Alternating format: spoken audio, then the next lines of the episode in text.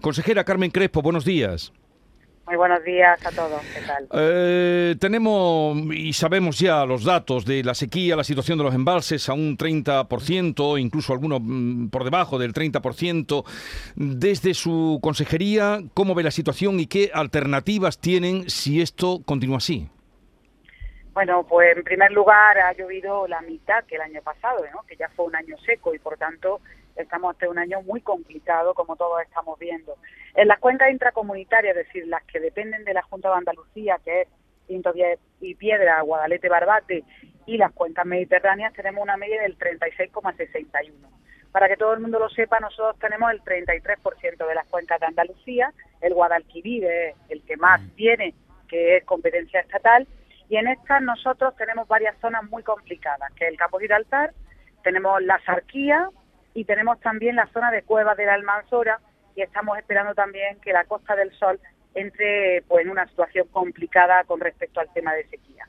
Por tanto, el gobierno andaluz, en cuanto llegó, y el presidente de la Junta de Andalucía lo tenía claro, se puso en marcha a hacer un decreto de sequía que tarda pues dos años aproximadamente en hacerlo, ya lo tenemos en marcha desde julio del año pasado y en este momento nos ha permitido que podamos hacer las obras de emergencia. Estamos haciendo una obra que son de conexiones del río Guadiaro en la zona de, de eh, Campos Giraltar. En el, la Sarquía estamos haciendo varias obras que tienen que ver también con el agua regenerada y sobre todo con el conexión con el río Guadalhorce. En Cuevas también una impulsión desde la desaladora de Carbonera y desde de embalse de Cuevas hasta los municipios eh, de la Almanzora.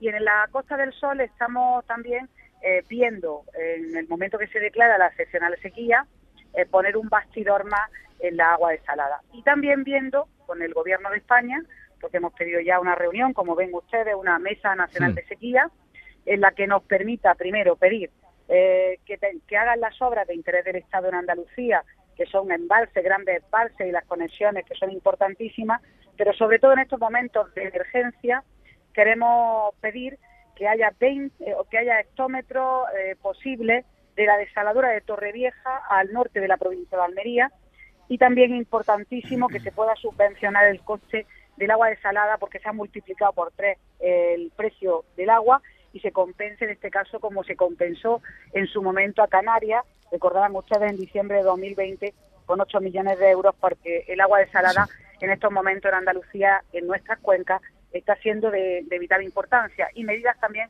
para el ganado y el anticipo de la PAC que hemos pedido al Gobierno que se anticipe para nuestros agricultores debido a la sequía que tenemos en estos momentos. Todo eso, consejera, lo contemplaría el decreto de sequía, pero ¿cuál? ¿El que ustedes están elaborando, digo, desde la Junta de Andalucía, o el decreto eh, nacional, porque usted también ha pedido, la hemos oído, eh, que se decrete ya eh, esa situación de sequía por parte del Estado? Ya, las medidas que yo acabo de decir ya vienen en el decreto de sequía de la Junta de Andalucía que se aprobó en julio del año pasado y por tanto nos ha permitido el poder hacerlo y tener la mayoría de las obras terminadas para el mes de abril-mayo, aunque estarán a lo largo del año 2022, pero algunas de las que le he mencionado al final son de competencia estatal y por tanto van eh, tienen que ir incluidas en esa mesa nacional de sequía y por tanto en el decreto de sequía que el Estado saque, ¿no? Eh, especialmente para, para toda España y por supuesto para Andalucía. Y quiero decir una cosa que no nos paramos ahí en estos momentos estamos eh, también reuniéndonos con los regantes y vamos estamos viendo posibilidades adicionales y también si hubiera algún municipio de nuestras cuencas que tiene problemas de abastecimiento y que tenemos que hacer alguna medida adicional. Es decir, la situación es una situación muy, muy complicada y, por tanto, aparte del decreto de sequía que ya el Gobierno aprobó y que se adelantó a los tiempos, porque así tuvo la visión nuestro presidente de la Junta de Andalucía y, por supuesto, eh, desde la consejería que en este momento eh, presido y que llevo a cabo, pues hemos, no hemos adelantado los tiempos y ahora queremos seguir poniendo encima de la mesa medidas necesarias para evitar pues, momentos dificultosos, no solamente para el regadío, sino también para los ciudadanos en las zonas de abastecimiento. Estamos, como decía, la mitad, ha llovido la mitad del año pasado, que ya fue un año seco y por tanto estamos en un momento muy complejo donde estamos esperando todo agua en esta primavera, pero la verdad es que no llega. Ese es un asunto preocupante, importante. Eh, otro, consejera, ¿qué va a pasar con Nerva? La semana pasada eh, se, cruzaron ya informaciones de que eh, se paralizaba, mm, pues que llegaran allí residuos tóxicos. Mm, ustedes desde la Junta también han pedido que, que se cierre, que se ponga fin al, al, vertedero. Mm, ¿En qué situación estamos? ¿Hay fecha para un posible cierre del vertedero de Nerva? Bueno, en Nerva, para recordarle a todo el mundo, se comenzó su construcción en el año 95 y por tanto esto es una cuestión que no depende ni, vamos, que no ha dependido de este gobierno, sino totalmente al contrario del anterior gobierno y donde se autorizó por parte incluso con el beneplácito del Ayuntamiento de Nerva del Partido Socialista y esto lo ha gobernado el Partido Socialista durante tantos años que incluso han aumentado en nueve ocasiones el tipo de residuos que se llevaba a Nerva. Por tanto, lo primero que hay que decir es que esto es una cuestión heredada por el gobierno actual y nosotros nos pusimos en marcha desde el primer día para eh, intentar un cierre ordenado, especialmente en el tema de los residuos peligrosos. ¿Qué hemos hecho hasta el momento este gobierno? Pues en estos momentos hemos exigido, en estos momentos, que se eh, eh, tuviera una acción sobre el vaso 1, un vaso que bueno que hacía falta en estos momentos que ya se sellara y ya se está en estos momentos sellando. En estos momentos hay obra ya en el vaso 1. Por tanto, hemos movido fichas para empezar pues con ese cierre ordenado que necesita el vertedero, eh, que es lo que quieren los vecinos y, por supuesto, lo que quiere Andalucía. Pero esto tiene que ser una cuestión paulatina, dialogada, transparente y organizada, porque además un vertedero de estas características no se puede cerrar de la noche a la mañana. Por lo tanto, estamos en estos momentos pues dialogando con todo el mundo, hace breve fecha estuvimos con el ayuntamiento y por supuesto estaremos con todos para ponerlo en marcha. ¿Cómo se hace esto? Pues a través de una autorización ambiental que permita establecer cómo se dice o cómo se establece el cierre del vertedero. Yo recuerdo que el Partido Socialista, la fecha que puso en marcha en su autorización ambiental integrada 2036, y lo que yo he dicho en sede parlamentaria es que desde luego no vamos a llegar a esa fecha, por supuestísimo, y que estamos intentando hacerlo lo antes posible para que se vaya cerrando paulatinamente. Y desde otra mm, parte, pues también estamos diciendo al Estado que no queremos más residuos de, de, zonas extracomunitarias como en Montenegro y que paren esos residuos a una planta que está muy cerca de un municipio. De hecho, como saben ustedes, ya han paralizado dos de las cargas y nosotros lo demandamos. Hicimos una inspección, en este caso, de todos los residuos cuando llegaban aquí y por eso le mandamos la carta para que paralizaran esos residuos. Creemos que hay zonas donde se pueden llevar que están más cercanas y no tienen por qué traerlo al vertedero de Nerva. Por lo tanto, estamos trabajando y estamos trabajando de forma activa para hacer o para poner encima de la mesa una fecha para el cierre ordenado, donde hay que terminar esa, esa actuación y ver cuándo se puede hacer con el diálogo con todas las partes, incluida con la empresa, ¿no? Y esa es la realidad del gobierno actual, que es una cuestión heredada y que, por supuesto, lo hemos heredado y no hemos empeorado, sino mejorado la situación del vertedero de Nerva con el cierre del vaso 1. Pero en esa fecha que usted nos ha dado y las intenciones que tienen, eh, consejera, de 2036 y el momento que estamos en el horizonte, ¿qué fecha ve usted como posible para eh, culminar todos los procedimientos para cerrar el vertedero?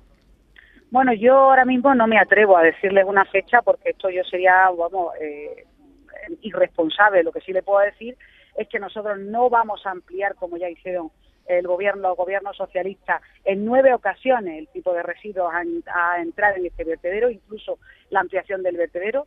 Todo lo contrario, lo que vamos a trabajar por ir cerrando eh, el vertedero, ya lo estamos haciendo con el cierre del vaso 1 y a partir de ahí, en cuanto tengamos una fecha y en cuanto nosotros cerremos con todas las partes esa posibilidad de forma responsable, lo pondremos en conocimiento de toda la sociedad. Pero desde luego ni vamos a llegar a esa fecha ni vamos a trabajar como trabajaron entonces por las ampliaciones y por supuesto las ampliaciones y el tipo de residuos. Sequía, Nerva, consejera, y el próximo viernes los agricultores otra vez en la calle. Eh, los agricultores andaluces, eh, ¿qué le puede usted decir? Eh, ¿Están con el asunto de la PAC? en fin, ¿qué, cómo, ¿cómo ve esta situación y qué se puede hacer desde la consejería? Bueno, en la PAC yo creo que está en las manos del gobierno el poder arreglar este desaguisado. Nosotros cuando empezamos la negociación que fue hace dos años, que siempre lo hemos hecho de la mano del sector, por unanimidad, que eso no era fácil, de todas las organizaciones agrarias y cooperativas, pues en este caso pedimos una cuestión muy concreta. Primero, ellos querían desde el gobierno el cambiar el 180 grados de la paz. Nosotros estábamos en desacuerdo y fuimos capaces de cambiar esa concepción de quitarnos los derechos a los agricultores, ah, de bajar estrepitosamente las regiones productivas y también de la convergencia acelerada. Eso lo hemos conseguido que es el 75%. ¿Se nos ha cortado la comunicación? ¿Sí, consejera?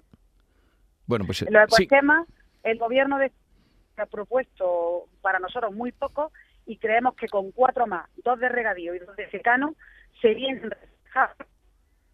Ahí tenemos dificultades. A ver si podemos recuperar la línea porque tenemos dificultades.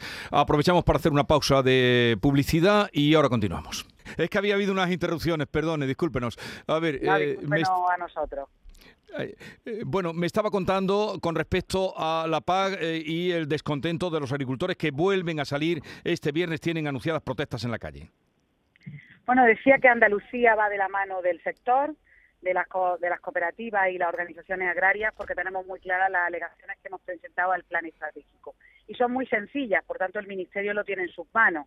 Primero, que en el tema de los ecoesquemas no sean solamente los que se han propuesto, sino cuatro más dos de regadío y dos de secano, y que las regiones productivas vayan organizadas de otra manera. ¿Por qué?